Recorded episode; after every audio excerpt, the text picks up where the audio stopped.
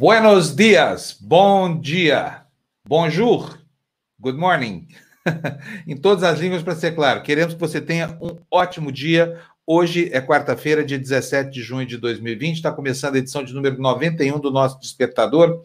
Vou logo dando bom dia aqui para a minha querida Luciana Julião. Cadê ela? Lu? Apareceu. Bom dia. Bom dia. Olha Ó, a caneca hoje... de hoje. Hoje é essa caneca aqui.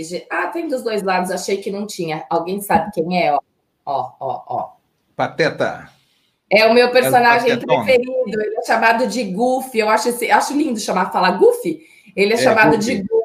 Eu amo o Pateta, gente. O Pateta, para mim, é incrível. É e demais. eu vou contar um segredo para vocês. Quando a Luciana Julião se mudou de São Paulo para Itanhaém, a mudança dela coube no porta-malas do carro. Agora, foi preciso contratar um caminhão baú para levar as canecas. Nunca vi uma pessoa ter tanta caneca assim no exílio não, não... de Itanhaém. E não chegaram muitas ainda, assim, mas eu cada dia vou lá e escolho uma para contar, porque todas têm uma historinha, então hoje é, hoje é pateta. Muito legal. Como eu te falei, nós estamos esperando a nossa aqui, que está atrasada, né? Deixa eu dar bom dia aqui para todo mundo. Olha quem que está com a gente aqui hoje. A Fre Leal foi a primeiraça aqui, ó. Bom dia, Fre. Acordou cedo Bom dia, hoje. Fre. Quero dar bom dia também para o Lucas Ribeiro, para quem mais? Pera aí, voltar aqui que pulou. Ah, para Beth de Brasília. Beth de Brasília também está aqui, número 2. Olha aqui, ó. A número dois, na verdade, foi esta, é, mas essa não vale. Por que, que não vale? Ah, não vale, né? A nossa generala linda. É, a nossa generala, tá aí, ó. Eu, quando bem cedo, estava aqui entre os primeiros aqui, ó. Ela acorda Bernardo, cedo. Ingrid Vieira, Ângelo Menezes, Michel Castro, Rita Maria, André Ramos, Eduardo Pinheiro. Ah, quem mais? Quem mais está aqui? Olha, o Eduardo deu também Morgen, em alemão, né? É isso. Guten Morgen, Guten Morgen. Guten Morgen, Guten Morgen. É. Uh, Roseli Serra, bom dia, Roseli, tudo bem? Buenos dias, Cecília Matuque, Renata Assunção, Kleber Ferreira, Miau do Leão, eu acho esse nickname Gente, eu adorei o Miau do Leão também. Eu adorei. Eu, nem, eu, não quero nem saber qual é o nome do miau do leão. Brincadeira, brincadeira. Tá bom, tá bom, tá bom. É. Aí esse aqui, ó. Estamos cheios de, de, de tags alusivas aos animais. Sardinha Express do lado do, leão, do miau do leão. Sardinha, vaza daí, porque pode ser perigoso Muito esse negócio. Bom. Muito que bom. nasce do contato de um leão com uma sardinha, hein? É, bom, gente, já somos quantos? 145, chegando a 150. Vamos começar o nosso dia de hoje, vamos? Vamos ver aqui o que, que diz o nosso PowerPoint de hoje, o PowerPoint das notícias que já está. Ai, meu Deus! O link para o nosso clipping de hoje de notícias já está na caixa postal de todos os nossos é, apoiadores, tá bom? Independente do nível, pode baixar, porque já está aí com vocês, assim vocês acompanham a leitura com a gente, tá bom? Vamos lá, então? Vamos para o nosso PPT? Por favor, na tela. Olha, a notícia principal só está é, num jornal, que é o jornal O Globo, se eu não me engano, tá bom? Oi, Luiz Tadeu, bom dia. César Bulcão, Tânia Portugal, galera toda, Cláudia, Fred Silva. Vamos lá, olha só. Ah, estão aí as capas dos jornais, é, mas começa por aí o PPT, será? Será que é, esse é o tá primeiro slide? O primeiro slide. Ah, é... é... o primeiro slide é esse aí, ó. É, hoje eu coloquei isso aí antes da capa dos jornais, por quê? Porque o Bolsonaro, de noite, deu umas tuitadas, eu já estava dormindo aqui, porque a gente acorda muito cedo, dorme muito cedo, né? Eu só vi agora de manhã mas aqui está contida a essência do que será o dia de hoje. Bolsonaro fez uma série de tweets, como você está aí vendo na, na, na, tela, são 10 no total, é uma, um longo fio. E qual é a tônica desse fio? Ele está dizendo aí que vai defender a democracia. Agora precisa saber o que, que ele entende por democracia, né? Diz que nunca fez ameaça nenhuma à democracia, essa coisa toda. E, enfim, diz que vai tomar ju medidas jurídicas para proteger a democracia. Deus o livre do que é isso, medida jurídica para entender o que ele entende, para defender o que ele entende por democracia. Mas vamos ler todos esses tweets aí, um por um, né? Porque é importante para a gente saber o que, que vai na cabeça desse sujeito estranho chamado Jair Bolsonaro. Começa assim: o histórico do meu governo prova que sempre estivemos ao lado da democracia e da Constituição brasileira. Não houve até agora nenhuma medida que demonstre qualquer tipo de apreço é, nosso ao autoritarismo. Muito pelo contrário. Aham, uhum, aham. Uhum. Segue aí, Luz, número dois, embaixo desse. Em janeiro de 2019, após vencermos nas urnas e colocarmos um fim ao ciclo PT-PSDB, iniciamos uma escalada do Brasil rumo à liberdade, trabalhando por reformas necessárias, adotando uma economia de mercado, ampliando o direito de defesa dos cidadãos. Você? Reduzimos também todos os índices de criminalidade, eliminamos burocracias, nos distanciamos de ditaduras comunistas e firmamos alianças com países livres e democráticos, tipo Hungria, sabe? Isso aí. Tiramos o Estado das costas de quem produz e sempre nos posicionamos contra qualquer violações de liberdade. Olha só, contra quaisquer violações de liberdade. Segue, Lu. O que adversários apontam como autoritarismo do governo e de seus apoiadores não passam de posicionamentos alinhados aos valores do nosso povo, que é Aí, sua... é, é, é, opa! La é. gramática. É. Não passam. Cadê a que? É... que é de novo, em sua... mesmo porque atrapalhei tudo aqui, lê de novo. Vamos lá. O que adversários apontam como autoritarismo do governo e de seus apoiadores não passam de posicionamentos alinhados aos valores do nosso povo, que é, em sua grande maioria, conservador. A tentativa de excluir esse pensamento do debate público é que, de fato, é autoritária.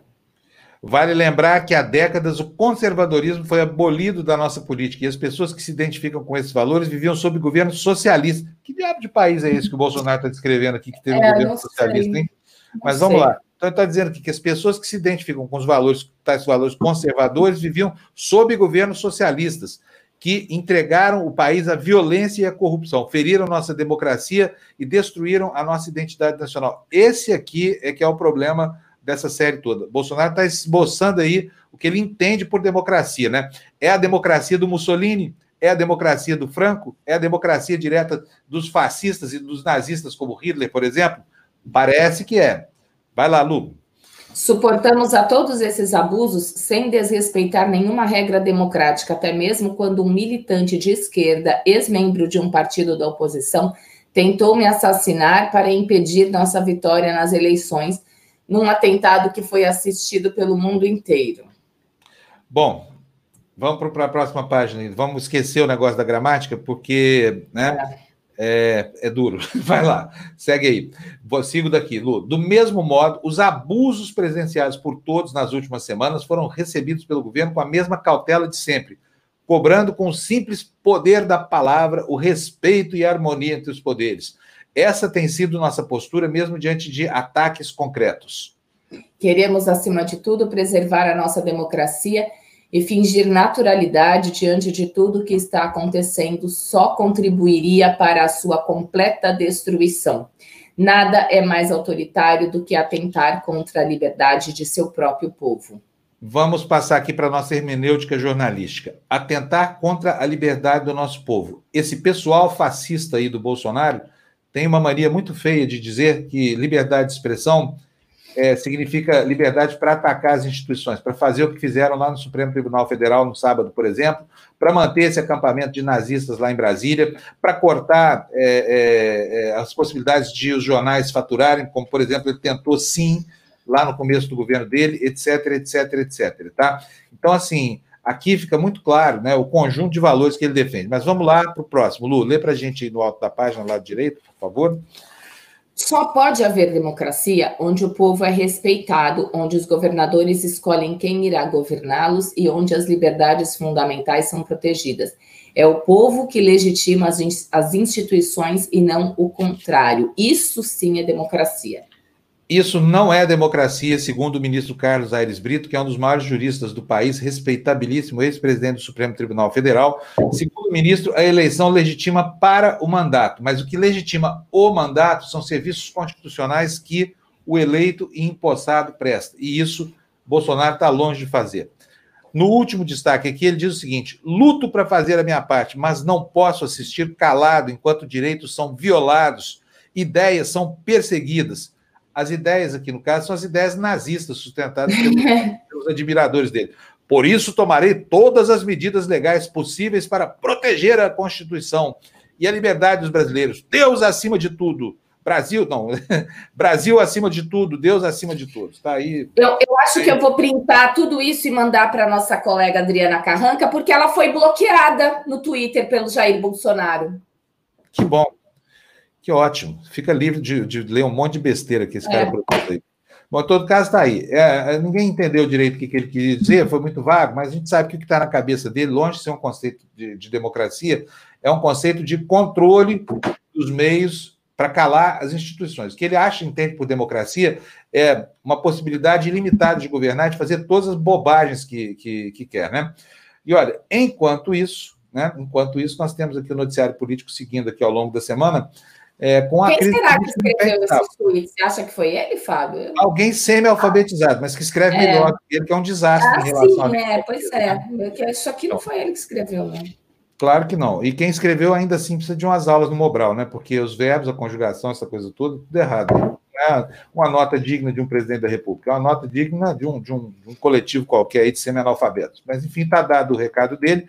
Ninguém entendeu nada, porque ninguém sabe o que está na cabeça desse presidente aí que nos governa, desse presidente não, desse capitão, né? A gente aqui não usa a, a palavra presidente. Então, dito isso, vamos passar o noticiário, vamos passar as capas dos jornais, já são 7 horas e 11 minutos, né? Gastamos 10 minutos aí nessa, nessa introdução.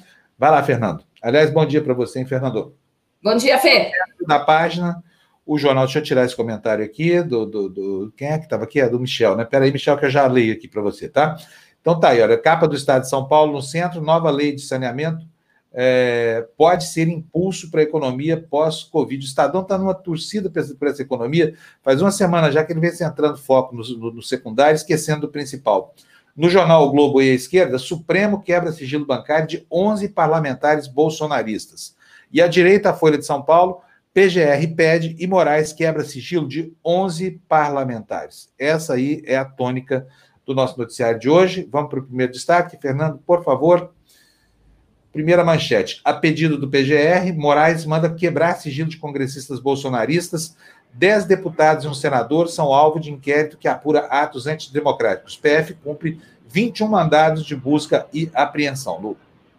A pedido da Procuradoria-Geral da República, o ministro Alexandre de Moraes, relator no Supremo Tribunal Federal do inquérito que apura atos antidemocráticos organizados por apoiadores de Jair Bolsonaro, determinou a quebra do sigilo bancário de 10 deputados e um senador bolsonaristas. São os deputados Daniel Silveira, que vocês lembram bem, né? Alvo de mandado de busca e apreensão, Cabo Júnior do Amaral, Carla Zambelli, investigada no inquérito das fake news, Caroline de Tone, Ale Silva, Bia Kisses, General Girão, Giga Peixoto, Aline Sleutes, é assim que fala, Fábio Sleutes? E Otone de Paula. É isso. São os que temos. Acho que é isso, acho que é isso, né? É, é um nome é bem difícil esse aí. É, bom, o que está acontecendo? É um cerco essa gente. Provavelmente o ministro Alexandre de Moraes, ele sabe, a gente não sabe. Está seguindo o caminho do dinheiro. Alguém manteve esses vagabundos na esplanada dos ministérios né, durante todo esse período aqui, mantendo inclusive uma agenda de viagens, porque eles vêm para São Paulo assustar o ministro Alexandre de Moraes, depois voltam para Brasília. Quer dizer, essa turma aí está sendo irrigada por uma fonte de dinheiro bastante generosa e provavelmente o ministro Alexandre de Moraes já sabe quem é, porque as quebras de sigilo, né, as ordens de busca e apreensão são, têm sido certeiras nos últimos dias. Resta saber agora, né, a gente vai saber dentro de alguns dias, exatamente o que, que é, é que o ministro já descobriu, que a gente ainda não sabe, e que assulou tanto as almas penadas lá do Palácio do Planalto. Né? Próximo destaque, por favor, Fernando Matela. Cadê, cadê? Hellos? Oi? Agora Oi. sim. Tá aí, olha. É inconcebível que autoritarismo resista no Estado, diz Celso, Celso que é o Celso de Mello. Sem citar presidente da República, o magistrado criticou a ameaça de Bolsonaro e de ministros de desrespeitar decisões judiciais. Em meio à crescente tensão entre o Supremo Tribunal Federal e o Palácio do Planalto, os ministros da Corte aproveitaram a sessão da segunda turma nesta terça-feira para mandar recados ao Executivo. A fala mais dura foi do decano Celso de Mello, que disse ser inconcebível a sobrevivência de resíduo de forte autoritarismo no Estado. Aspas, é inconcebível que ainda sobreviva no íntimo do aparelho do Estado brasileiro o resíduo de forte autoritarismo que insiste em proclamar que poderá desrespeitar, segundo sua própria vontade arbitrária, decisões judiciais, fecha aspas, ele afirmou. E continua: esse discurso não é próprio de um estadista comprometido com o respeito à ordem democrática e que se submete ao império da Constituição e das leis da República. Fecha aspas. Bom, gente, vocês têm visto aí essa escalada retórica, a escalada retórica da crise. E aqui no Brasil existe um fenômeno estranho para caramba. Eu vivo falando isso aqui, que é essa mania que a gente tem de ficar perguntando qual é a opinião do general. A opinião do general não representa nada, sabe por quê? Porque é, em países sérios, né, a postura correta a ser seguida é essa que a gente viu lá nos Estados Unidos, onde o comandante das forças militares falou, pediu desculpas à opinião pública porque foi engabelado lá pelo, pelo Trump e acabou sendo fotografado ao lado dele quando ele fez uma incursão política naquela igreja que fica em frente à Casa Branca e para posar com a Bíblia na mão, fazer lá sua pantomima. E Trump tem, tem feito igualzinho Bolsonaro, tem assustado a opinião pública americana com a possibilidade de uma intervenção militar. Mas só que lá, os militares dele têm juízo na cabeça e são profissionais, não são estriônicos como esses, esses velhinhos de pijama aqui do Brasil, que a todo momento se, investem, se, se investem contra é, a vida institucional do país. E quer saber de uma coisa? passou da hora de dar uma banana para esses generais aí e de não ouvir a opinião deles sobre banana, porque general só tem que opinar sobre guerra, sobre defesa do território e sobre a integridade das nossas fronteiras. É só esse o papel constitucional deles. Se houver necessidade, convocados por um dos três poderes, como diz o, o artigo 142 da Constituição, eles intervêm por meio de medidas legais para garantir a lei e a ordem. Mas eles não são efetivamente, e isso todos os juristas sérios do Brasil, menos o advogado Ives Gandra, que vai encerrando a sua fase produtiva como um golpista clássico, né? Todos eles afirmam que o, o, o, o presidente da República tem que se dobrar à Constituição, que o artigo 142 não garante forças armadas ao lado dele. Então, é isso que importa, sabe? É, é ter em mente isso. E a gente tendo isso claro, a gente vai acabar enfrentando essa tormenta toda sem prejuízo da institucionalidade. Né? Mas o, o, o, ontem a gente entrevistou aqui do Tertúlia o advogado Pedro Serrano, que é um grande constitucionalista, que tem estudado essa crise, e ele concorda com esse negócio de que ouvir general no Brasil é um, um, um hábito da nossa cultura que deve ser desprezado. Porque, segundo ele, é, os militares que intervêm, como intervieram aqui, os militares de pijama da Aeronáutica e da Marinha neste fim de semana, né? Esses deveriam estar, sabe aonde? Presos, segundo ele. Vamos ver o que disse o advogado Pedro Serrano. Assinando uma carta usando termos chulos, dizendo indiretamente que o ministro decano do STF é um ministro de merda. Eu estou usando, desculpa a palavra, mas eu estou reproduzindo o que está escrito é, sim, na sim. carta assinada por generais e coronéis da ativa. Isso é crime no plano administrativo. Esses generais tinham que estar presos hoje. Né? Agora, já que o presidente da República não faz nada, aqui nós temos que ter uma lei de defesa da democracia que estabeleça punição para o militar que fizer isso. Olha a diferença de atitude com aquele chefe das Forças Armadas Americanas. Ele compareceu num ato com o presidente da República que ele achou que poderia ser entendido como a simples comparecimento como uma certa ação política das Forças Armadas e imediatamente pediu desculpas públicas. E é o chefe da maior força militar do mundo, né? que já centenas de vezes defendeu seu país, correto ou não, corretamente ou não, mas defendeu no plano externo. Né? Nós temos essa carta, uma postura arrogante. Não, nós sacrificamos a vida, né? Podemos pôr nossa vida em sacrifício. Quando que militar brasileiro lutou guerra, gente? Teve a Segunda Guerra Mundial, que foi honrosa e só. A Guerra do Paraguai foi um massacre. Os nossos militares estão habituados historicamente aqui na América Latina a reprimir o próprio povo. Né? E é o que estão querendo fazer de novo. Vamos ser objetivos. Estão querendo voltar as armas né, que o povo lhes deu para poder se voltar contra o povo. Pois é. Sabe o que, que eu acho, gente? Na próxima crise, ninguém precisa ficar ouvindo general, sabe? E quando eles soltarem a nota essa, a gente considera como, por exemplo, o sindicato dos engenheiros. Os engenheiros brasileiros acham que as instituições. E daí? Os médicos brasileiros acham que. Os engraxates brasileiros acham, sabe? A opinião dos engraxates e dos generais vale a mesma coisa, tá? Quando as instituições funcionam, o general cuida de guerra e da integridade do território. É só isso. Então, acho que a gente devia, a partir de agora, desprezar, porque isso dá a eles assim, um, um, um furor né, para conspurcar o processo democrático e acontecer isso que está aí, que a gente está vendo aí, que é uma crise que ninguém sabe onde vai dar, e a gente o tempo inteiro perguntando, mas o que, que o general está pensando? O que, que o general. Tá, o que, que importa que o general está pensando? É problema dele. Ele tem que cumprir a ordem institucional, certo? Vai trabalhar, se tiver alguma ameaça ao território, ele aciona as tropas, ele se dobra ao Congresso, ao Supremo Tribunal Federal e ao Poder Executivo, e a condição de chefe supremo das Forças Armadas do presidente da República é uma função limitada pela Constituição. Simples assim. Então, danem-se o que os generais estão querendo dizer, tá bom? Vamos colocar mais notícia na tela aí, fazendo favor, o Fernando. Maioria do Supremo quer Weintraub em inquérito. Lu. Vamos lá. Ah, opa, peraí, gente. Só um minuto. Tá lá. O plenário do Supremo Tribunal Federal formou maioria na noite de anteontem para manter o ministro da Educação, Abraham Weintraub, no inquérito das fake news. Já foram computados seis votos no plenário virtual para deixar Weintraub na mira da investigação sigilosa sobre ameaças, ofensas e fake news contra integrantes da corte e familiares os ministros Gilmar Mendes, Dias Toffoli, Rosa Weber, Celso de Mello e Carmen Lúcia acompanharam o entendimento do relator, Edson Fachin, de que não cabe habeas corpus contra a decisão de um integrante da corte. Weintraub é investigado por ter chamado ministros do STF de vagabundos.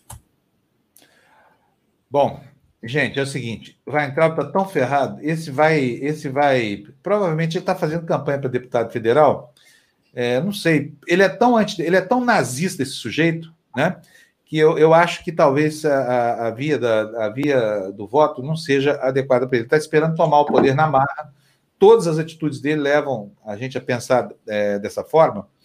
E, como vocês sabem, ele tem sido pressionado muito, né? Por quê? Porque é tão estriônico que acabou, é, enfim, furando até os limites do que, do que é racionalidade para o chefe dele, Jair Bolsonaro. E olha que estabelecer o limite da racionalidade do Bolsonaro é uma coisa bem complicada, né? Passou a incomodar, e o governo precisando acenar o Supremo Tribunal Federal, de que, ah, não, essas ameaças que tem feito estão só no plano da retórica, está é, tá querendo rifar o Weintraub. Só que tem um problema. A ala, tal da ala ideológica, eu acho que é a ala nazista do governo, porque o governo tem uma ala fascista e uma ala neonazista. A ala mais neonazista do governo, que é a ala do Carluxo, Fábio Weingarten, esse pessoal aí, o que, que eles querem? Eles querem que o Weintraub fique lá, porque o Weintraub é exemplo de comportamento democrático para eles, né? Uhum. Então, a coisa está muito mal parada, porque o Bolsonaro fica lá oscilando, feito um, sabe aquele João Bobo, aquele boneco que faz assim, ó, pai, não cai nunca. Toma uma pancada aqui do Supremo, aí volta, toma outra da, da tal ala ideológica, da ala neonazista do governo. Toma outra catracada do Supremo, e assim segue esse pêndulo aí, né? O pêndulo onde balançam as nossas instituições é, o fato é que ele não só não desautorizou o ministro, né, fez uma declaraçãozinha ah, ele talvez não tivesse ido no, no, na manifestação, igualzinho ao Bolsonaro fez, quer dizer, não houve reprovação, não houve nada.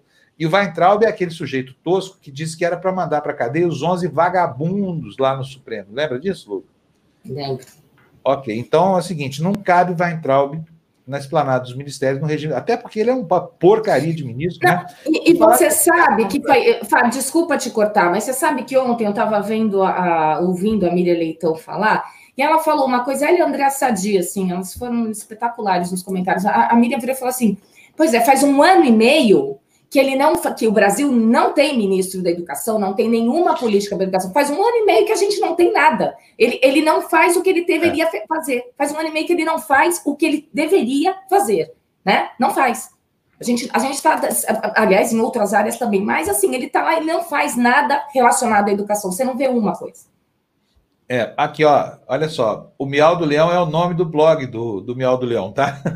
Vamos visitar seu blog depois. Miau. Olha, ele está falando almoçando com vocês. Será é. que a notícia... Que almoçando? Você é, deve estar... Tá onde? Do outro lado do mundo, né? Só pode ser, né? Em compensação... Espero que você não tenha almoçado nosso querido Sardinha Express, viu, Leão? Porque senão é um, é um telespectador a menos aqui no nosso canal, né? Vamos lá. Sardinha, fica longe desse leão. Vocês estão muito perto aqui na área de comentário. Estou achando que isso aqui não vai, não vai dar coisa boa, tá? Vai ser pior para você. Eu, lá, eu, então. o, o, é, o, Michel não é esse Michel, provavelmente, mas ontem eu, eu, eu, fiz, eu retuitei alguma coisa do Jamil, não lembro onde foi. Daí um amigo meu, que faz a gente fazia yoga junto em São Paulo, falou assim: meu amigo de infância, Jamil, eu achei tão bonitinho ele falar. Eu, é, o Jamil deve saber ele. Falei que legal, temos um amigo em comum, Jamil. Isso aí. Vamos lá, Fernando, cadê mais notícia para a gente comentar aí, para a gente mostrar para as pessoas e comentar? Olha aí, ó, isso aí o que, que é? Isso é uma tuitada do Carluxo, filho do Bolsonaro, né? O que, que acontece assim? O Bolsonaro botou o, o, o capacho, do, o ministro da Justiça, para processar o Noblar o Ricardo Noblar, que é um grande jornalista, uma pessoa que eu admiro e respeito, porque o Noblar publicou essa charge. Bota na tela aí para a gente ver, Fernando. A charge da suástica, tá aí, Bolsonaro pintando uma suástica, transformando uma cruz vermelha de um hospital numa suástica, e dizendo assim, ó, bora invadir outro. É uma alusão crítica a essa atitude absurda que esse sujeito determinou para a galera estriônica dele de invadir hospitais de campanha, né? E aí o Aroeira fez essa linda charge, provavelmente vai ser a charge mais premiada do ano, e ganhou a ira do, do retratado, né? É, como essas coisas doem no Bolsonaro, não é não? É, não, não quiser ter esse tipo de comportamento, haja como um, um, autêntico democrata, não como um Führer, né? Tentando construir o quarto Reich aqui no Brasil, que é o que parece que ele está tentando. Mas aí o Carluxo, muito burro que é, retuitou a charge. Fez a mesma coisa que o Noblar fez. E agora? O, o, Jair Bolsonaro vai processar o próprio filho com base na Lei de Segurança Nacional? Vai botar o capacho da justiça para acionar em vão o mecanismo da justiça, a roda da justiça? Vai? É seu filho, presidente. Tá aí, ó. Você com esse símbolo nazista aí do lado, entendeu? Merece, é, merecendo a crítica que a Charge expressa, que é uma crítica. Não é porque você é nazista, é porque você manda invadir hospitais, né? Enfim, esperando aqui para ver se o tal capaz, o ministro da Justiça, vai, vai tomar com o Carluxo a mesma providência que tomou com o Ricardo Noblar. É, vamos lá para ver o tweet dele na, na, tela cheia, por favor, Fernando, só para não restar dúvida do que ele está falando. Tá aí, olha. Mas chamar político pelo apelido da lista da Odebrecht é ataque, né? Disse o, o tal Carlos Bolsonaro, vereador federal, e está aí retuitando uma notícia do site J, né? Que coloca a, a, que, que, reproduz a charge. Então tá aí. Alô, ministro da Justiça, processe esse Carlos Bolsonaro com base na Lei de Segurança Nacional também. Ele está afrontando a figura do presidente da República, que é protegida por esse caco autoritário da Lei de Segurança Nacional. A mesma lei né, que os juristas sérios desse país rejeitam, até para enquadrar Bolsonaro e Turma, né, poderia muito bem ser usada para isso. Essa lei é um entulho do tempo da ditadura militar, tá? É por isso que as pessoas que são contra o Bolsonaro têm tantos pruridos assim em dizer que vão enquadrá-lo com base nessa mesma lei que ele está usando aí para fustigar a imprensa livre desse país. Tocando El Barquito, Fernando, põe na tela para nós outra notícia aí. Olha, isso aí é uma declaração do Arueira, que é o chargista, né? Vamos ver o que, que ele diz? Sou mais aterrorizado do que terrorista, diz o autor da charge Arueira. O cartunista brincou sobre a possibilidade de ser considerado um terrorista por ser enquadrado na Lei de Segurança Nacional. Abre aspas. Eu sou mais um aterrorizado que um terrorista. Eu sou um cara que está apavorado com a inconsequência desse pessoal do governo. Sou um sujeito que está tenso com a abertura do isolamento social por causa da pandemia do novo coronavírus, quando não era isso que a gente tinha que fazer. É, eu fico acaba... é, faltou a é. final da frase aí. Mas desculpa, é, não, ele deve ficar atônico quando vem essas coisas todas, né? Enfim. É, exatamente. que a gente quando noticia ele... todo dia. Exatamente, é. Por falar nisso, daqui a pouco tem notícias ruins sobre, sobre coronavírus. Hein? Ontem foi um dia terrível, quase 1.400 mortos num único dia, né? Fazia já alguns dias que a curva de mortalidade vinha baixando, mas os especialistas estão temendo um repique, né? uma segunda onda, quando a primeira onda ainda está no patamar mais alto. Quer dizer, nem, nem passou, né? Nem, nem está chegando é. e a gente já vai para a segunda. E a praga desses governadores servis aí, que, enfim, cederam à pressão do, do doido federal lá, do nosso capitão federal, é, vão se arrepender amargamente do que fizeram, viu? Vão se arrepender muito, porque nós vamos ter um, um, mais uma, um repique das contaminações aí, não há como não fazer, porque voltou tudo ao normal, né? Olha, eu fico muito impressionado aqui na Vila Olímpia, onde eu moro, uma das zonas mais nobres de São Paulo, os bares desrespeitam completamente a, a, a, as ordens da pandemia. Estão abertos, estão recebendo gente, e o pior é que as pessoas vão, sabe? Imagina só, tem uma quantidade gigante de gente saindo à noite, indo para balada, é, como se fosse dia de festa eu, no Brasil.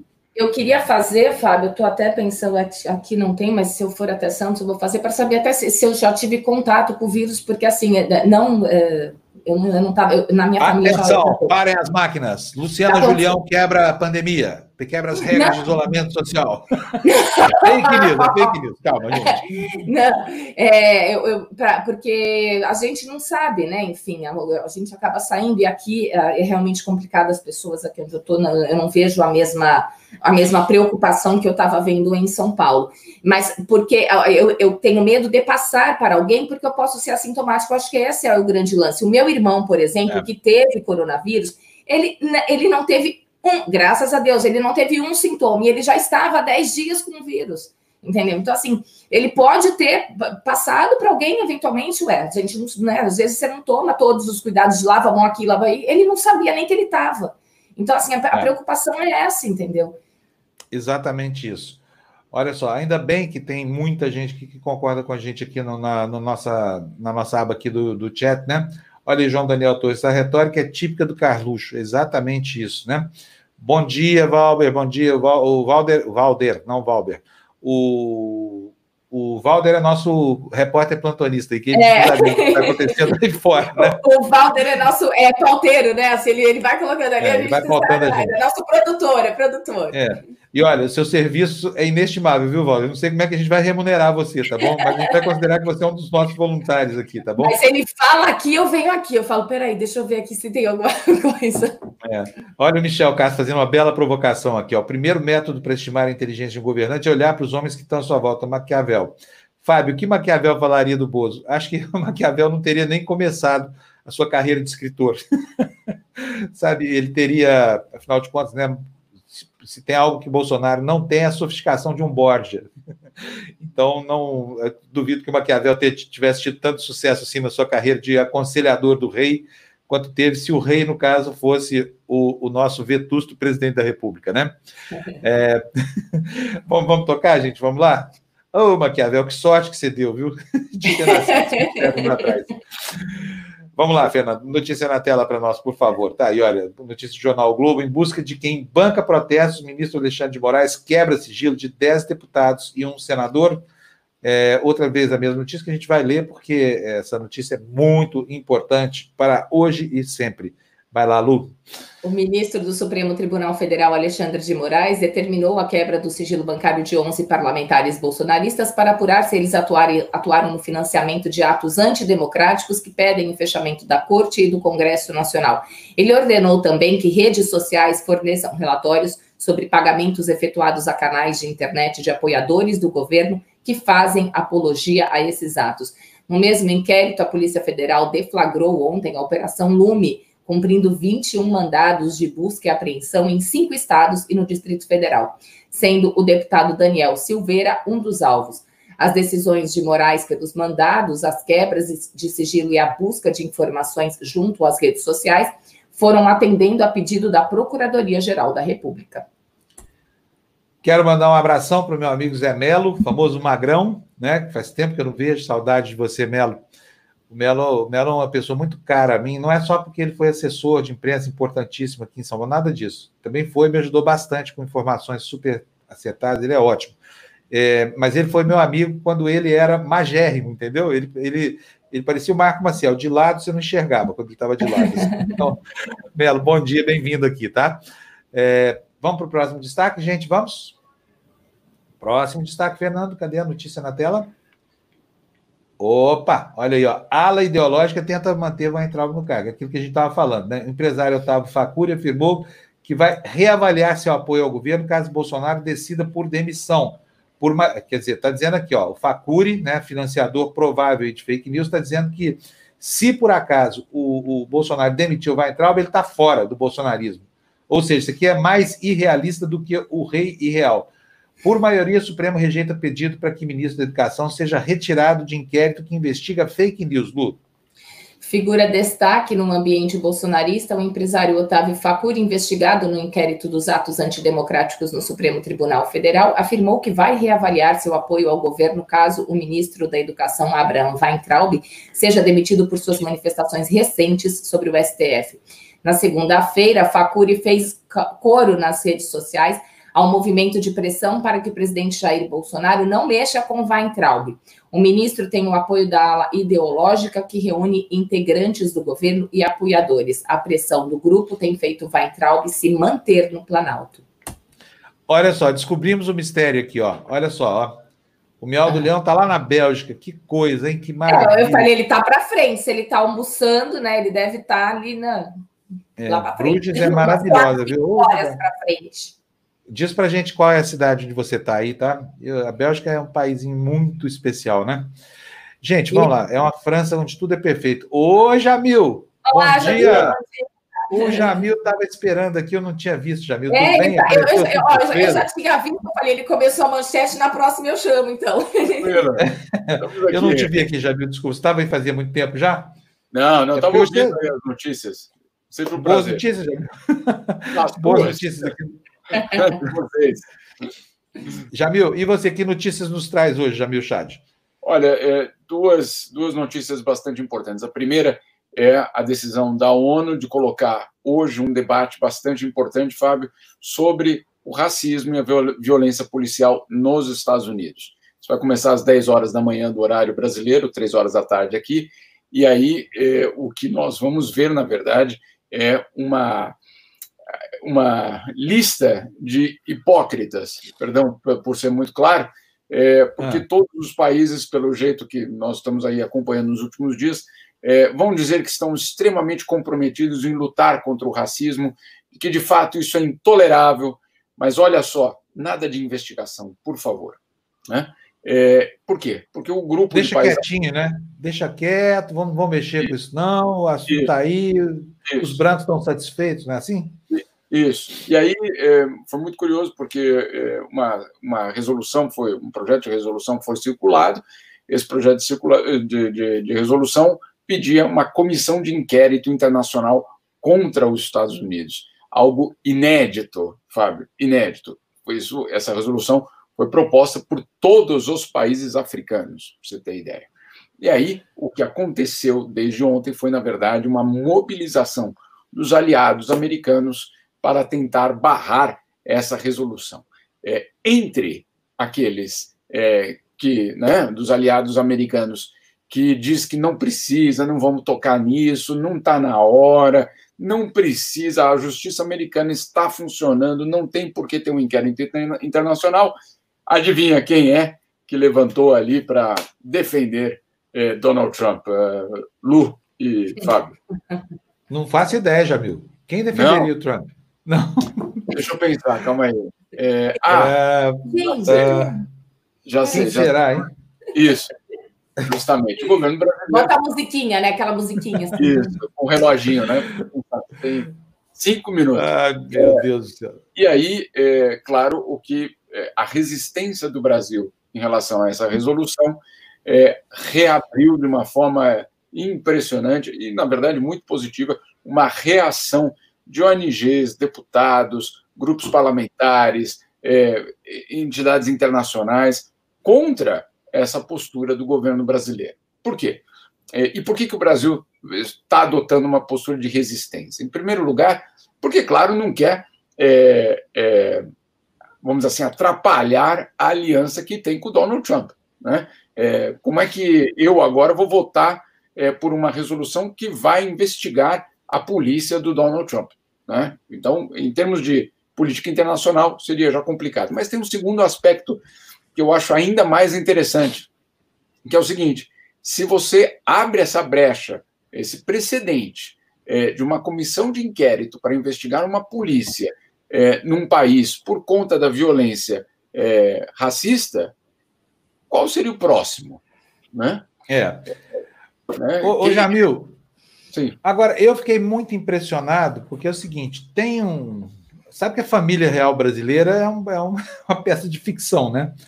E, então, olha, eu, passei, eu passei a noite com o príncipe, entendeu? Então, então você passou a noite com o príncipe? Eu Aquele que ia ser vice do Bolsonaro, você sabe por que ele deixou de ser príncipe, de ser vice, né?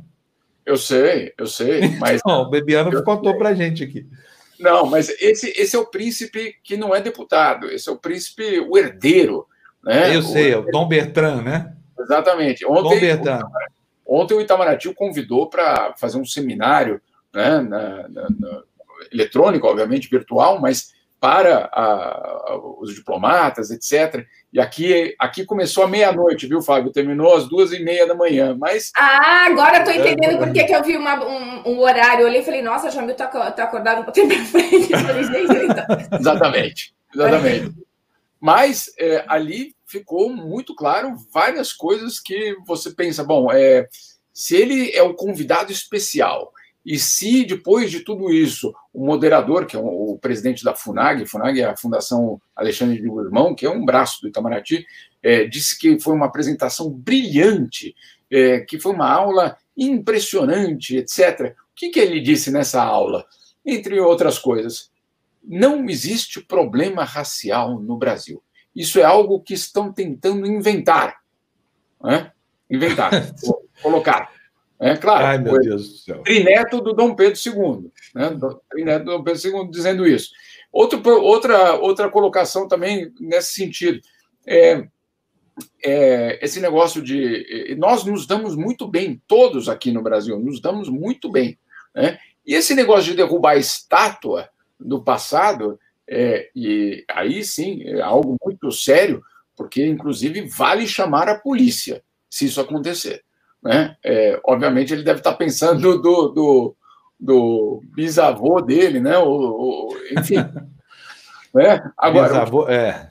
o que fica muito claro é que você tem hoje, dentro do governo brasileiro, uma ala que dá um espaço é, muito significativo para monarquistas, olavistas, é, blogueiros sendo investigados pela justiça, isso tudo acontecendo de uma forma institucional, real e com palco para essas pessoas. Então, vamos lá. No mesmo dia em que aqui na ONU se discute uma resolução para criar uma comissão de inquérito para avaliar a violência policial é, contra afrodescendentes, você tem no Brasil, no Itamaraty, uma aula magna de um herdeiro do império é, dizendo que não existe problema racial no Brasil.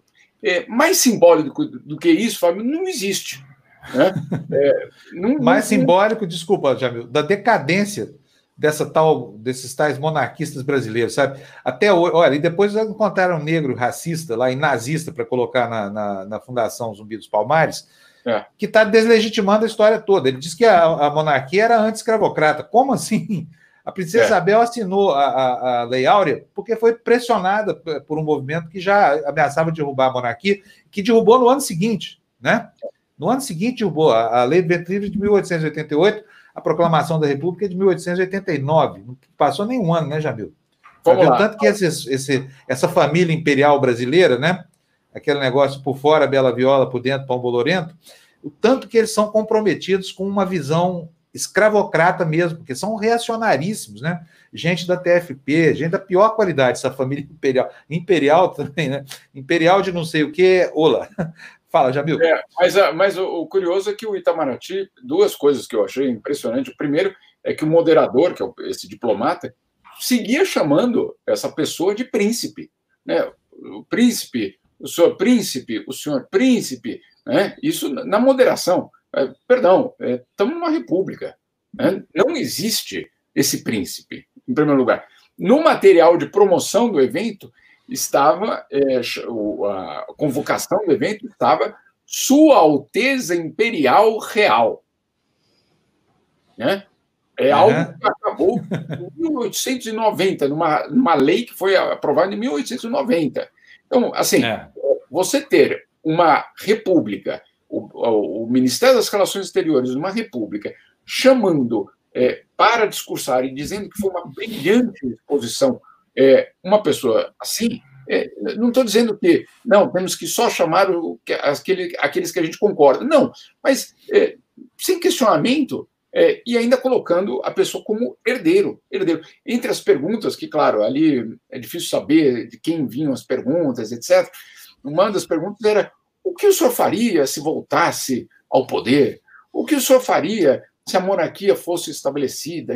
O senhor acha que ainda tem chance da monarquia ser estabelecida? E aí, algumas das, das pérolas que ele soltou, algumas foram espetaculares. Eu, sinceramente, é, eu, eu, eu, eu, achei que estava num programa diferente, né? Que não é possível. Isso está acontecendo ao vivo numa instituição é, pilar da, da, República Brasileira, né? Uma das coisas eu achei, eu, eu até hoje eu não consegui entender essa frase. A monarquia não pode ser estabelecida de cima para baixo.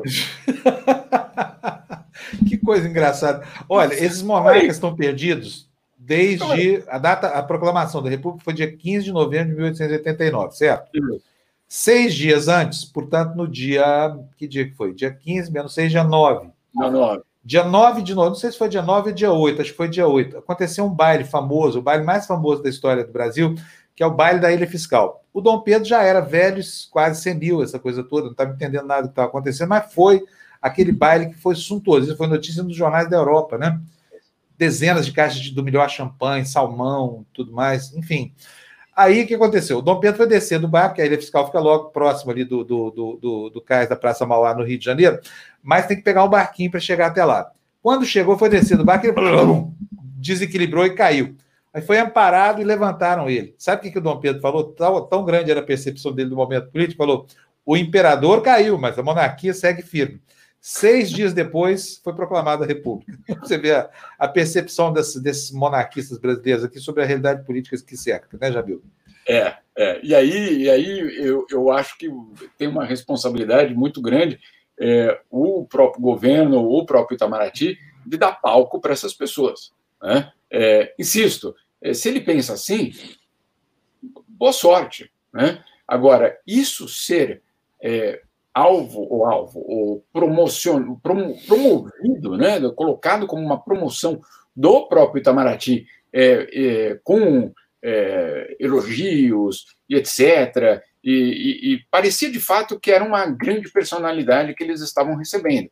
Vamos lá, essa pessoa hoje, dentro da República, ela não existe como príncipe. Né? Vamos, vamos, vamos deixar muito claro. Né? É, exatamente. Príncipe. Eu, eu só queria. Príncipe, o, já ele, príncipe o cacete. Não tem príncipe porcaria nenhuma.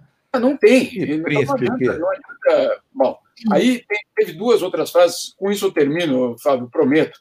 Mas eu... Não, pode falar já à vontade, o pessoal te adora. A gente, a gente adora te ouvir. A gente não, tá deve, não deveria estar tá dando, é, fazendo promoção disso. Não, não é isso. Não estamos fazendo promoção do evento. Estamos mostrando o que é que está acontecendo dentro do governo quem são as pessoas que o governo usa como referência. É isso é, é, é o problema, né? Então, é, vou, vou, te dizer duas coisas aqui rapidinho. Primeira delas é quando ele foi apresentado pelo diplomata, ele, o diplomata disse que ele vem de uma longa tradição de heróis, reis e santos. Heróis, ah. exato. Heróis, reis e santos. Tá? Nesse caso, eu acho melhor a gente não contrariar, não. O médico dele pode não gostar, tá? O cara já acha que é príncipe, acha que existe um império. O cara é complicado o sujeito dele. Então não vamos sacanear o cara, não. Porque não... apresentação. Na apresentação dessa pessoa, então foi relatado que ele publicou um livro sobre a, abre aspas, psicose ambientalista. Hã? Que eu acho, é, que eu acho que é um movimento é, de defesa do meio ambiente. Né? Mas psicose é ambientalista?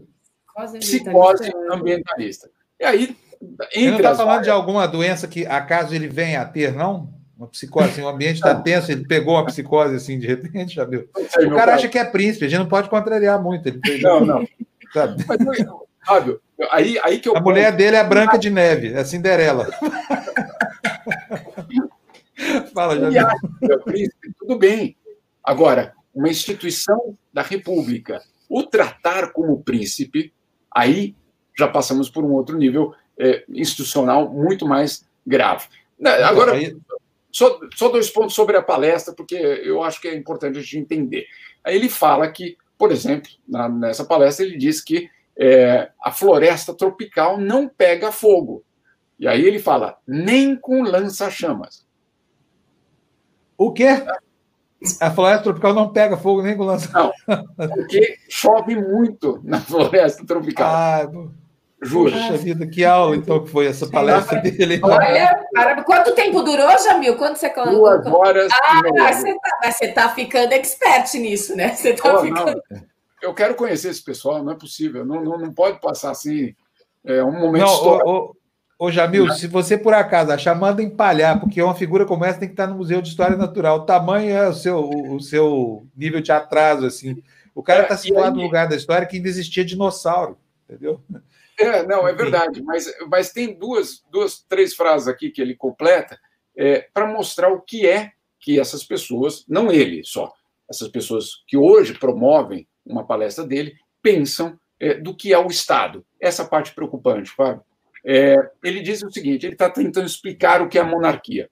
E ele diz que a monarquia, no fundo, é, muitos de nós é, temos isso muito perto. Por exemplo, a fazenda, a fazenda é um pequeno monarca. Certo? Aí a outra frase espetacular então, também. Peraí, como é que é? Não entendi essa frase aí, Jamil. Me explica que meu, meu, meu cérebro. Não, já estamos falando de uma coisa que eu não domino, que é a tal da monarquia. Ele está dizendo que, basicamente, o dono da fazenda é um monarca dentro daquela terra. Né? É isso que ele está dizendo. Ou seja, nós temos um sistema, um sistema monarquista rural, é isso? Um sistema fundiário monarquista. Isso, mas então, minha mãe é uma rainha, porque ela tem uma fazendinha lá em Berlândia, eu sou o príncipe, então é isso? Pode me chamar de príncipe a partir de hoje, viu, pessoal? Sou herdeiro então, tá de. Então, pronto, é herdeiro de terras. Né? É. E aí ele completa com uma, com uma analogia mais urbana, Fábio, que é o seguinte: o português em sua padaria. Não estou brincando, essa é a frase, tá? Ah. O português em sua padaria. Calma. Deixa eu me preparar para ouvir isso, porque não é assim, não. O português. Estou preparado, pode falar. Em sua padaria. Ele é o monarca. Né? Da sua Qual? padaria. Sério? Sério? Tem aqui perto da minha casa, tem sim, padaria imperial, que fica logo ali. Só não sabia que o cara era rei. Em todo caso, eu vou, vou lá hoje aqui entre o despertador e o tertura para tomar Exato. um cafezinho real. Hein, Jamil? Agora, qual, qual o problema? E ele completa dizendo que a monarquia no Brasil deu certo. Tá? Deu certo. Tá? Olha, então, agora, qual... os, os comentários estão ótimos, viu, Jamil? Falando que estava mais para stand-up comedy. Foi uma coisa que eu lembrei também aqui. Eu falei que estava mais para stand-up. Estão ótimos aqui. As pessoas estão comentando que estão uma beleza. É, mas... Não, mas tem gente que está gostando, não. Aqui, ó. ó. O é. Kleber Fuzeto não está gostando, tá deixa o Jamil falar. E aí o Elton cobra aí, puxa, mas deixa o Jamil falar. Tá bom, Jamil, pode falar. Eu só vou interferir agora quando você terminar essa fala. Tá perdão, perdão não, eu, eu, acabei, mas eu só queria dizer o seguinte: quando ele, é, e chancelado pelo Itamaraty, é, acha que um país é o equivalente a uma padaria, que é uma empresa privada, nós estamos com um problema muito sério. Essa é a analogia que não pode acontecer. A soberania não vem do monarca. A soberania vem do eleitor. Certo? Então, você comparar e fazer algum tipo de referência a um projeto monárquico, né, que seja, é, e falar que isso tem uma, por exemplo, a padaria do português ou o dono da fazenda, é você achar que existe um dono de um país. E aí a gente está com um problema muito sério, Fábio, porque você tem gente dentro das instituições republicanas que dão palco justamente para isso. Aquela frase, não temos problema racial no Brasil, é estapafúrdia, é quase criminosa, tudo isso. É, agora, ela só pode ser entendida quando a gente ouve que, de fato, essa mesma pessoa e essas mesmas instituições confundem o que é privado e público. Olha, no caso do nosso príncipe Bertrand, eu acho que ele estava falando, e você que não entendeu, já deu, a culpa é toda sua, porque é o seguinte: ah. tem uma padaria aqui em São Paulo, fica perto da, da, da, da antiga TV Manchete, lá no Sumaré, que eu frequentei, chama Padaria Real. Se a padaria é real, ele tem razão quando diz que o dono da padaria é nobre, como ele, entendeu? Eu certo. também acho muito nobre a função de padeiro. Todo dia eles nos alimentam, é uma coisa assim. Eu só não sabia que isso valia um título nobiliárquico, assim. Então, assim, o, o, príncipe Bertrand, que tem sido injuriado por essa imprensa maldita, essa extrema imprensa, tem toda a razão de ficar indignado e pedir a volta da ditadura e depois a instauração da monarquia. Afinal de contas, eles são uma família muito democrática, né? São. E, enfim, é uma família muito poderosa, importa muito a opinião política deles. Eu vou ficar aqui torcendo pela volta da monarquia, da padaria. E assim, o meu amigo lá, dono da padaria real, vira um nobre né, com galardão, com título reconhecido, que é muito merecido, porque o nome real é um nome que torna as pessoas realmente realistas. Ó, vou, vou, lançar, vou lançar a hashtag aqui, que fala da Gina, falar hashtag, deixa o Jamil falar. É isso aí, deixa o Jamil falar. Agora, peraí, mas tem uma outra hashtag, e eu vou provar para vocês que a monarquia existe também. Ó, o Matheus Pazetti, Matheus, muito obrigado pelos cinco reais. Jamil, eu queria saber se o dono da padaria tem que ser português. É, é, de outra... é isso que eu digo. Uma pessoa que ainda é, né, taxa o dono da padaria de português, e nada contra português, e nada contra padaria de forma alguma. Né? Agora, você ainda usar essas, essas linguagens, essas referências, você, né? Eu não preciso explicar aqui o que isso significa. Né? É. Estamos falando de uma coisa muito clara. É, e, e, daí até um, um, comentário aí. Muita gente acredita na monarquia inglesa, na Noruega e Suécia. É, esquecem, como de fato, do parlamento e esquecem, perdão. E aí é uma, uma, um ponto principal que eu acho que tem que ser colocado, que nesses locais é, você não teve a interrupção, para começar, e onde teve a interrupção, nunca mais voltou. Né? Então, vamos é. colocar também. Vamos, eu não conheço um, uma ex-república que voltou a ser monarquia na Europa, pelo é. menos. Né? Também não conheço. Mas agora eu vou provar para você que existe a monarquia e vou mostrar para vocês uma princesa de verdade. E não Opa. bastasse essa princesa, ela é deixa, vizinha deixa, de um deixa, outro. Deixa eu me arrumar, calma Vamos é, arruma né? Vamos lá, Vou até abotoar a minha camisa aqui para poder lá. apresentar para vocês uma princesa. É uma princesa que é vizinha de um monarca, troca com ele, tem relações. Olha, estou chique agora, estou de camisa ah, tá e tudo mais. É, vamos botar no ar essa princesa aqui, olha. Olha que só o comentário agora do André Ramos. Olha hein? a nossa princesa. A nossa Bela. Tchau, Bela. Olha, Gina, o André Ramos está falando assim: a Gina é rainha. Ah, não. Eu preciso... Princesa tem sempre uma esperança, rainha já terminou a carreira, né? Por isso eu disse que era princesa. Não contei para ninguém que, na verdade, a Gina é a rainha. Não é, e ela gente? tem relações diplomáticas de janela com, com o Império pois Vaticano, é, então, que é uma monarquia também, né? Então, é monarquia, sabe, não? É monarquia, é monarquia. É. Ah, só que o monarca é eleito, não é uma monarquia é, em que o, o poder todo emana exato, da força dos gênios, exato, né? Exato. E olha, Fábio, é sobre isso que eu quero falar hoje. Não, eu estou muito triste. Não, é, é, não, não vai detratar a família real. Chega, o Jamil já sacou contra a monarquia brasileira aqui o tempo todo, tá? Nós estamos até indignados com o Jamil. O que, que é, é isso, Jamil? Essa revista é uma revista, uh, era uma revista semanal e já não, não tem mais, acabou com o vírus. Era uma revista semanal que traz todos os segredos do Papa Francisco. É uma revista Todos. italiana. Sim, o que ele gosta de comer, quais são os pratos prediletos, onde, de onde que vem a empanada que ele come, que tipo de chimarrão ele bebe, qual é o vestido que ele usa no inverno, qual o vestido que ele usa no verão. Vestido não, perdão. o traje no verão. Então tem tudo. Olha, e eu tenho, a, eu tenho a coleção dessa revista. Esse daqui é o último número. A revista se chama Il Mio Papa tem uma diagramação, inclusive, que dá impressão de revista de fofoca, né? Porque traz tudo. Olha, por exemplo, esse daqui, olha, eu não sei se vocês vão conseguir ver. Eu cheguei a mandar pro pro, pro Fê, mas eu acho que ele vai ficar doido nessa coisa toda. Acho que talvez seja melhor. E, aliás, peço mil desculpas pela quantidade de material que eu enviei, gente. Ó. Não peça desculpa, não, tá ótimo, Gina. Pode, ele se vira. Fernandão está acostumado aqui com o meu tá ritmo aqui de madrugada. É, pa parece aquela revista Caras, né, Gina? Exato, exato, é. exato, exato. Isso daqui são é, as sandálias do Papa Bento XVI. O modelo Entendi. de sandália que ele usa. Essa revista tem uma série de informações, é, por exemplo, quantos graus é, o ar-condicionado do Papa. Como é que ele faz para enfrentar o calor? Mas, mas, mas que nível de detalhe, hein? ah, é, ô, ô, Jamil, deixa eu te falar. Tem, tem, é verdade, olha aqui, ó. O, o Mário Santos está lembrando que depois da ditadura do Franco, a Espanha restaurou a monarquia. E tem o Napoleão III também na. depois de uma ditadura. Eu tô falando é, depois de uma ditadura. Depois de uma ditadura.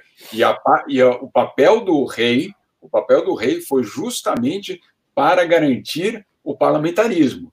Não foi. Isso. Não foi, teve uma, tem uma explicação extremamente. Até se você hoje fala É, claro, hoje já está numa outra situação, mas naquele momento é, foi colocado como uma, uma questão absolutamente central. E não vamos esquecer que Juan Carlos foi escolhido pelo Franco. É, exatamente. É. Não, ah. não há história de nenhuma democracia. A brasileira, inclusive, rejeitou a volta à monarquia em plebiscito. Né? Para nós, é. monarquia é. é um negócio que a gente vai estudar nas aulas de história aqui, lamentando profundamente a falta de coragem dessa família imperial brasileira, né? que jamais se posicionou ao lado de nenhuma causa popular. O, o Dom Pedro também, que é um personagem até simpático, essa coisa toda, adorava espancar um jornalista, ia pessoalmente nos espancamentos. Né?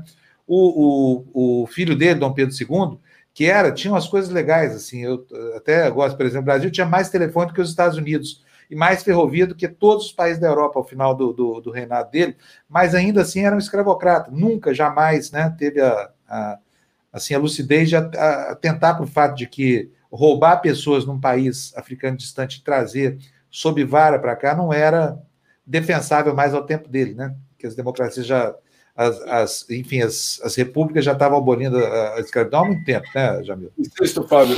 O, o, o, se ele pensa, se o, o príncipe pensa tudo isso, é, boa sorte, não tem nenhum problema.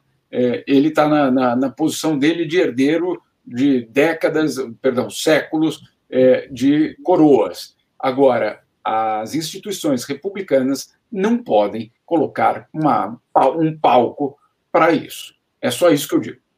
Ah, e eu digo mais uma coisa: essa família real brasileira aí só tem macho. Eu nunca vi nenhuma mulher chamando para si a condição de princesa, nem de rainha, nem nada. Sabe? Cadê as mulheres dessa família? Será que elas não têm a nobreza que os homens têm? Ou os homens não abrem os pavões reais aí brasileiros, não abrem não abrem espaço para as mulheres dessa família? Porque eu nunca vi, não me lembro de ter visto, olha, cobriu o, plebiscito, nunca vi uma mulher se arrogando princesa. Já viu isso, viu? Estou tentando lembrar, mas não, não me vem à mente ninguém que. Lu, é... você lembra? Gina? A Gina que entende monarquia, porque ela vive do lado do monarca, lá do Vaticano. Não, não Gina, nessa, nessa, palestra de ontem, é, esse príncipe disse que as duas melhores diplomacias do mundo é a diplomacia do Vaticano e a diplomacia brasileira, atual. Né, qual, qual é a segunda que cortou? Brasil e Vaticano. Ah, Vaticano, sem dúvida é a melhor diplomacia do mundo, porque é mesmo, eles são muito eficientes para para tratados e, e, e, mediações. É considerada, mesmo no corpo diplomático, é considerada talvez a melhor diplomacia do mundo mesmo. Tem essa tradição. Agora, Brasil. não, eu, eu, eu não tenho, insisto, não é um problema é, é, você ter a sua avaliação de quem é quem, etc. Né? Não, não estou hum. falando, falando do príncipe. Claro. A questão é que a escolha foi é, justamente de duas, o que ele estava falando, as monarquias têm é, instituições melhores. Né? Essa, esse era o recado, não era o recado da, da eficiência ou não, né? mas é você colocar nesse contexto de você dizer, olha, a monarquia é muito superior aos outros regimes, é uma situação extremamente ah, de estabilidade, né? claro, estabilidade, você não tem eleição, você tem eleição é só parlamentar, e você mantém o, é, o Estado, né? É, pelo menos o chefe de Estado na mão de uma família. Enfim, é, insisto, é, foram duas horas e meia é, extremamente interessantes para entender o que eles pensam, mas extremamente preocupante por ver uma instituição republicana é, dando palco, voz e aplaudindo essas ideias. Olha só o que, que o Valder achou. Gente, é inacreditável isso. É, é, de Bolsonaro a gente espera tudo, mas coisas como essa aqui, ele recuperou um arquivo de 2011 Olha aí, ó. Bolsonaro está tão ofendido com o negócio de ter sido pintado pelo Aroeira como nazista. Olha essa notícia do G1, do é. dia 8 de abril de 2011. Dá para ler aí? Ficaria bravo vocês, se tivesse tá? brinquinho, né? Diz Bolsonaro sobre cartaz nazista. Olha aí, na foto aparece o Bolsonaro com um jornal é, em que ele é criticado, ele aparece ali com aquele bigodinho do Hitler, né? É, pintado na capa do jornal. E olha o que, que ele falou aí embaixo. Retratado como nazista em um cartaz exibido por manifestantes durante protesto na Câmara, o deputado Jair Bolsonaro disse nessa quarta-feira que não ficou ofendido. Ou seja, ele não se importa de ser chamado de nazista. E faz tempo, hein? Abre aspas. Ficaria bravo se tivesse brinquinho, batom na boca e eles usassem isso em uma parada gay, diz o nosso capitão macho pra caramba, nosso capitão varão, né? nosso capitão homão. Ou seja, se chamasse Bolsonaro de viado, aí ele botava as Forças Armadas para fustigar o Arueira, né? Mas chamando ele de, de, de, nazista não tem problema. Isso era 2011. Bolsonaro não mudou muito de lá para cá, como tudo, como tudo mostra, né? Jamil, eu vou te agradecer. Gente, como nós estamos atrasados hoje, a Jéssica hoje vai matar a, a Jéssica hoje vai matar. Eu já estou pronta para a aula. Jéssica. Estou vendo aqui. Foi culpa Na do verdade, Jamil hoje. quem a gente antes é a Andréia. Andréia olha só, a Jéssica até sumiu de lá. Olha ali, olha a casa dela aí, tá vendo? O quadradinho. Ah, chegou! Bom dia, professora. Vai dar um cano hoje. Olha, Jéssica, deu um desculpa. susto logo cedo. Quando eu escuto o Jamil parar de falar e a Gina parar de rir, eu venho correndo que eu falo, olha, Hoje vocês não me deram esse tempo. É, é, achei que você tinha fugido.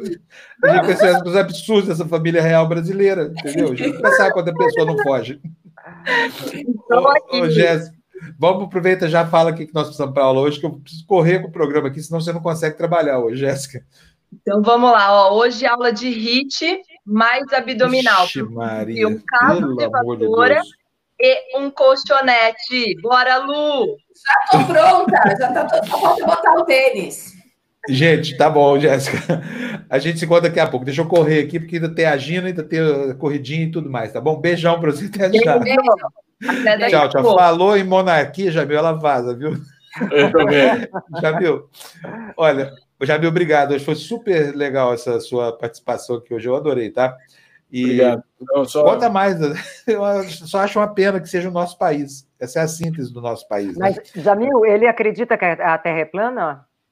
Ele não falou de astrologia. Não.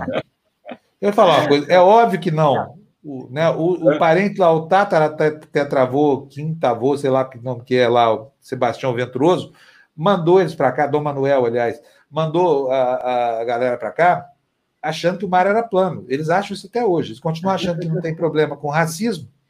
Então, quer é, dizer, a terra deles termina num, num, precipício, né?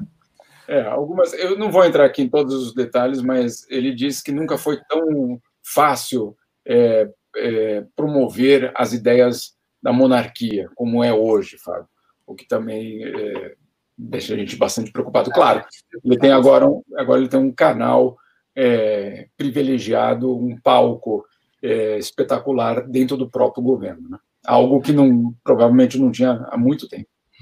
É isso aí. Olha, tá uma cruzada aqui. Fábio, deixa a Gina falar inacreditável. Oh, Vou deixar, tá? Sabe, ó, sabe como é que a gente sabe agora, já viu que tá atrasado? O sol bateu e eu vou começar a ficar da cor do Trump, segundo eles falaram ontem, que eu vou Então a gente tá bem atrasado, o sol já bateu aqui. Exatamente, o sol chegou, a gente tem que vazar. Já me um abração para você, obrigado, viu? Adorei a sua participação de hoje aqui, viu? Beijo! Gente, cada dia que o Jamil entra aqui, eu penso assim, gente, caiu a República agora, não é possível.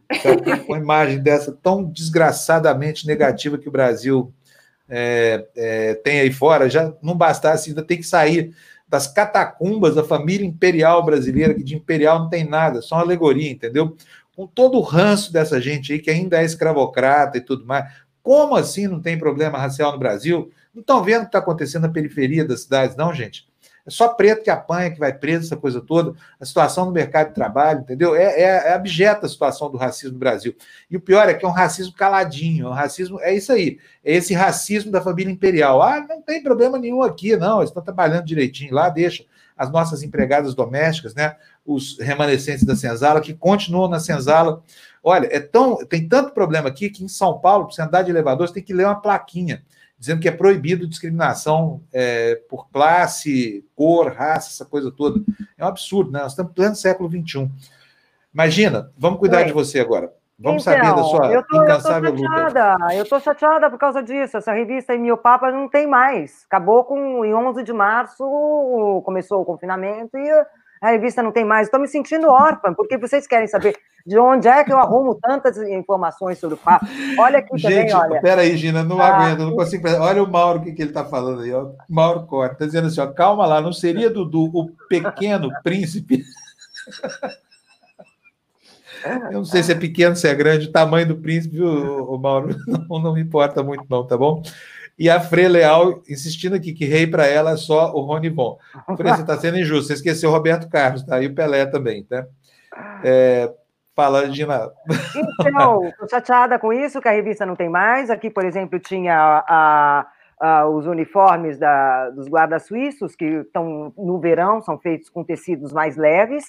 As, a- as receitas, melhores receitas sobre o eh, que o Papa mais gosta, o que, que ele come durante a quarentena, os biscoitinhos que Angela Merkel deu para o Papa quando encontrou com ele. Aqui, olha, os biscoitinhos, deve ser bem gostosos esses biscoitinhos. No mesmo número tinha é, é, uma coisa dizendo que ele tem que fazer dieta mesmo, é, como, é- como fazer uma boa dieta, né?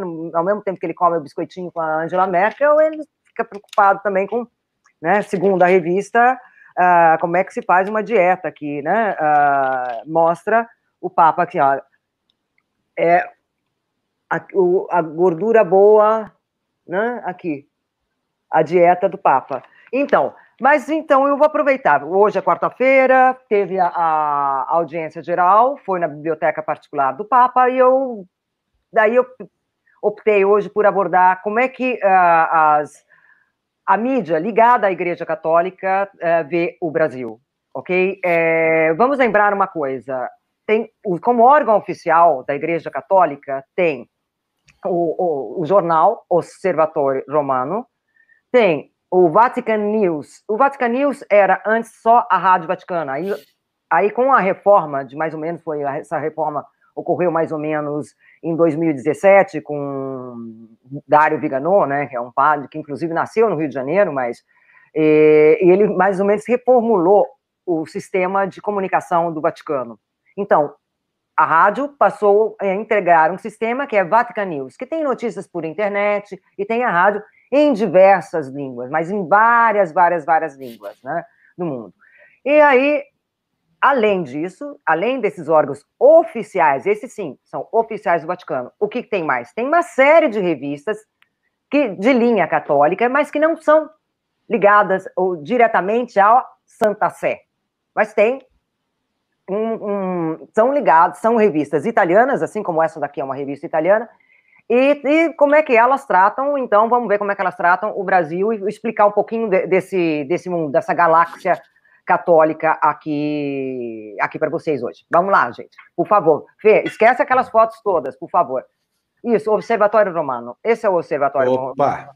Brasil, segundo país no mundo por número de mortos. Aí fala tal, sempre do problema do coronavírus. O Observatório Romano, porém, não toca no nome do Bolsonaro, só apresenta o problema ah, dos mortos, o, o crescimento, infelizmente, ah, do número de mortos do país, mas não, não fala mesmo sobre Bolsonaro, gente. E é uma linha, é- isso é compreensível. O Vaticano não gosta de se intrometer nas políticas dos países. O Vaticano como Santa Sé. Por favor, Fê, a próxima. Esse é o mesmo jornal, cuja revista está, cujo, o, esse artigo que eu acabei de mostrar, ele está um pouquinho mais para baixo, mas é para vocês terem ideia do PDF, como é que era feito esse, é, esse, esse jornal é, político-religioso, né? Jornal cotidiano Uhum. é, político-religioso da Santa Sé, órgão oficial da Santa Sé. Por favor, Fê. A próxima. Isso, esse daí é o artigo, Brasil, segundo país no mundo por número de motos.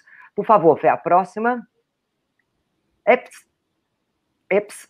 Mais uma, mais Opa, uma. mais um, isso. É, esse também, esse daí é o, o- o- como eu estava explicando, é o Vatican News.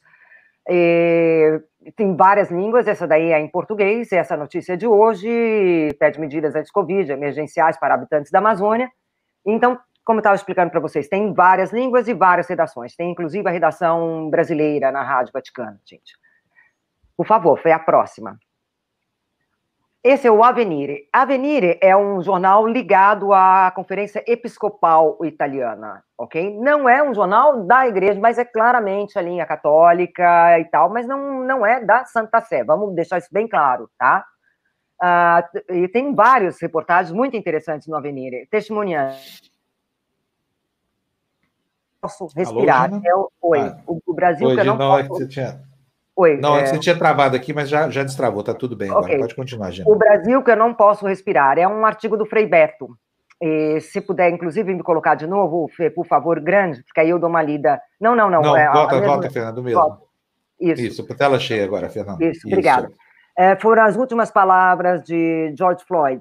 Não posso respirar, nem mesmo eu não posso respirar este Brasil jogado na ingovernabilidade dos militares que ameaçam as instituições democráticas. É um artigo do Frei Beto, ok?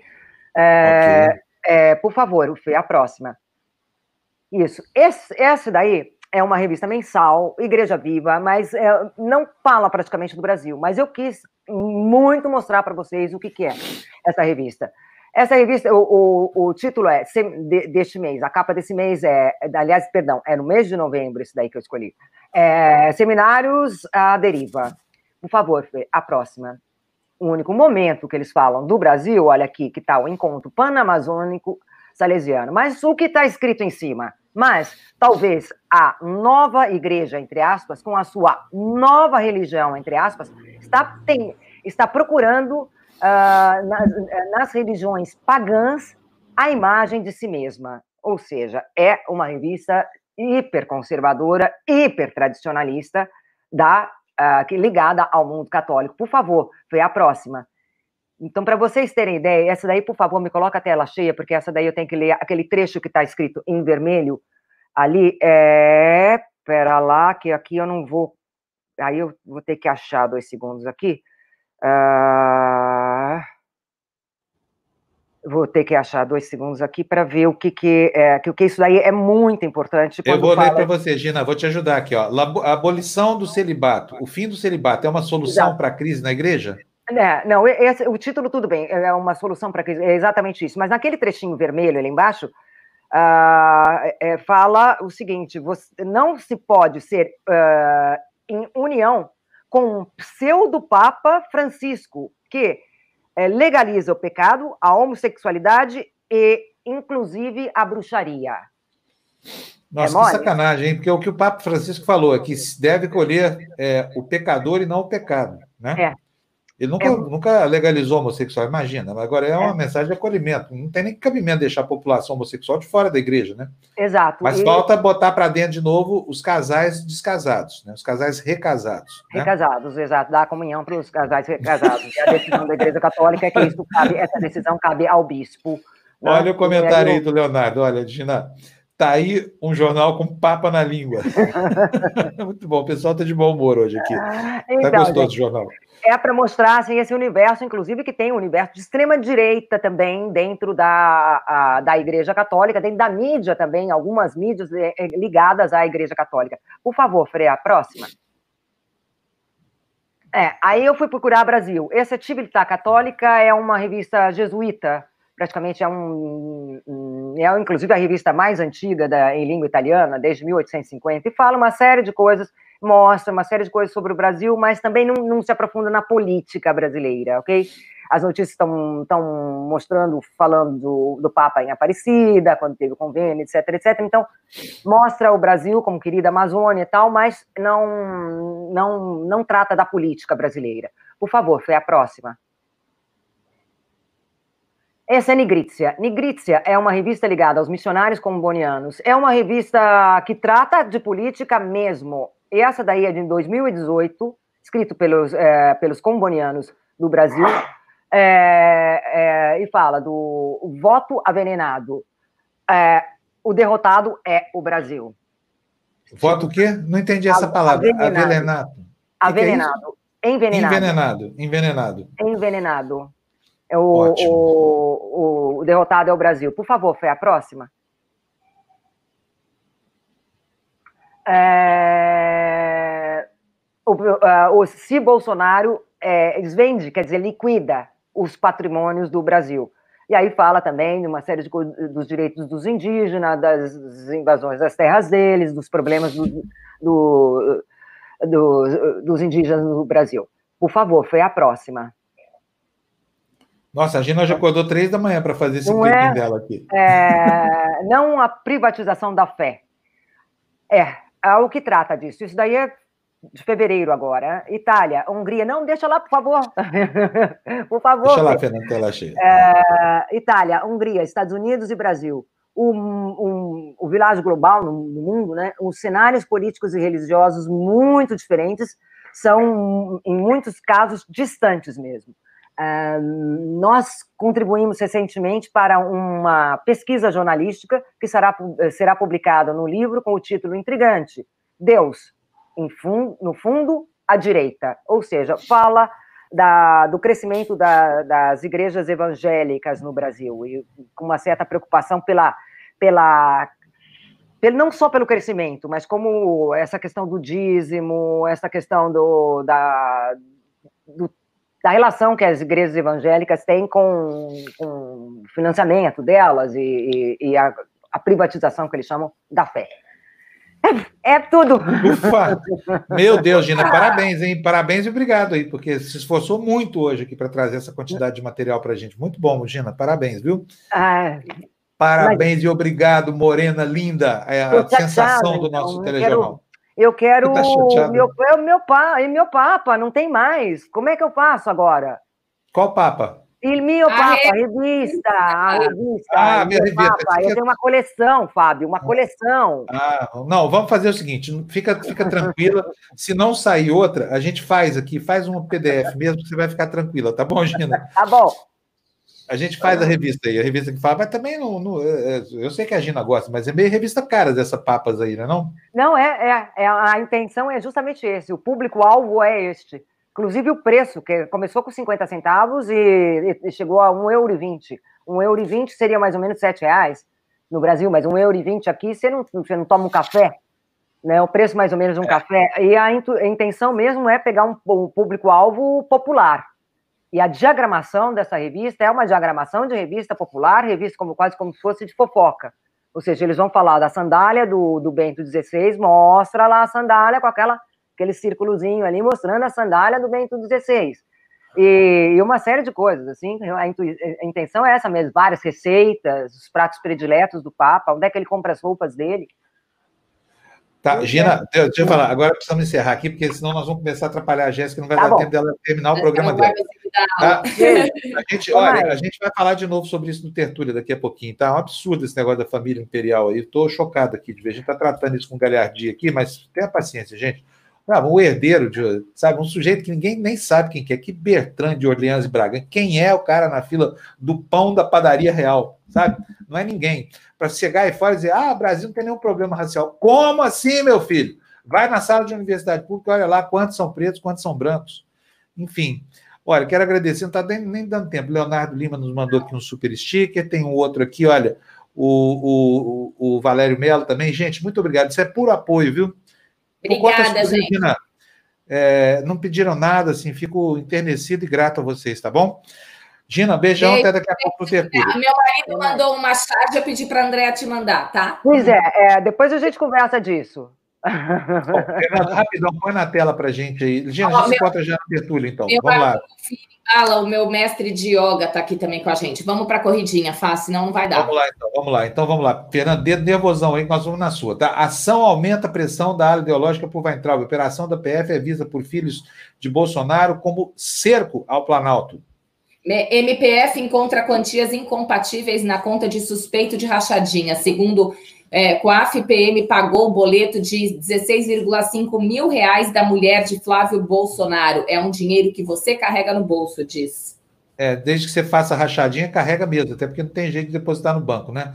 Segue aqui. Curva de mortes pela Covid-19 se estabiliza no Brasil. Apesar da desaceleração da média de casos, o país tem recorde de infectados e deve chegar a um milhão nesta semana. Agora, uma outra maneira de enxergar o mesmo problema, Lu. País registra 1.338 mortes em 24 horas. Número de infectados em um dia bateu o recorde, 37.278. Pesquisa aponta que país fica entre os piores avaliados em resposta à pandemia. Agora, apesar disso, né? Tá aí a manchete do Globo, ritmo acelerado. Crivella avalia antecipar a terceira fase da flexibilização do isolamento social. Olha o Tribunal de Haia aí, hein, prefeito? Vai lá, Lula. Corticoide reduz mortalidade entre casos graves de Covid, é o que diz estudo. Da... Não consigo Dexametasona. falar. Dexametasona só mostrou benefício em pessoas internadas. Pesquisa brasileira está em andamento. Olha, quem assiste a TV Democracia já sabia disso há duas semanas, tá? O médico Fábio de Luca, do Hospital São Luís, eh, revelou para a gente exatamente isso. E por conta dessa notícia, hoje o doutor Fábio de Luca, às 11 horas, vai estar de volta aqui no Tertúlia. Vamos lá, próxima notícia, Lu? Senado aprova a MP 936. Governo poderá prorrogar redução de jornada e suspensão de contratos. Demitidos na crise poderão ser recontratados. O governo pretende derrubar a regra que proíbe empresas de readmitirem o mesmo empregado menos de 90 dias após a dispensa. Projeto que tramita na Câmara autoriza ainda que o salário do novo contratado seja menor do que o anterior. Acordo não garante produção de vacina chinesa no Brasil. Negociação inicial feita por São Paulo assegura testes locais. E governo afirma que vai contratar depois fabricação do imunizante no país. Varejo opera no seu nível mais baixo. Vendas caíram 16,8% em abril, a maior queda da história, segundo o IBGE. E em São Paulo, o recuo foi de 69% na primeira quinzena de junho. Que loucura! Caixa terá crédito de 3 bilhões de reais a microempresas. Empréstimos com aval da União começam três meses após o início da crise. Itaú e Bradesco anunciam adesão à linha. Mais uma rasteira aí no Bolsonaro. Estados Unidos atropelam o Brasil e anunciam candidato à presidência do BID. Até segunda-feira, o governo de Jair Bolsonaro esperava o apoio de Trump, que nunca vem, né? E a indicado por Guedes. Acabou. Acabou. Acabou, gente. O clipping está no e-mail de vocês que nos apoiam, tá bom? É, façam bom uso aí. O jornal hoje foi, teve mais brincadeiras do que, do que normalmente, mas né, a situação também é risível. Ou a gente chora ou a gente ri. Aqui a gente prefere dar risada e fazer das manhãs de vocês algo mais alegre um pouquinho, tá bom? É isso aí. Vamos embora, Lu? Beijão, Vamos correndo. Beijo, gente. Tchau, tchau. Um abraço, Não dá nem para brincar. abraço. E fique agora boa aula aqui com a Jéssica, que deve estar uma fera comigo. Todo caso, Eu vai vou lá. colocar meu tênis Beijo, beijo. Tchau, tchau, tchau.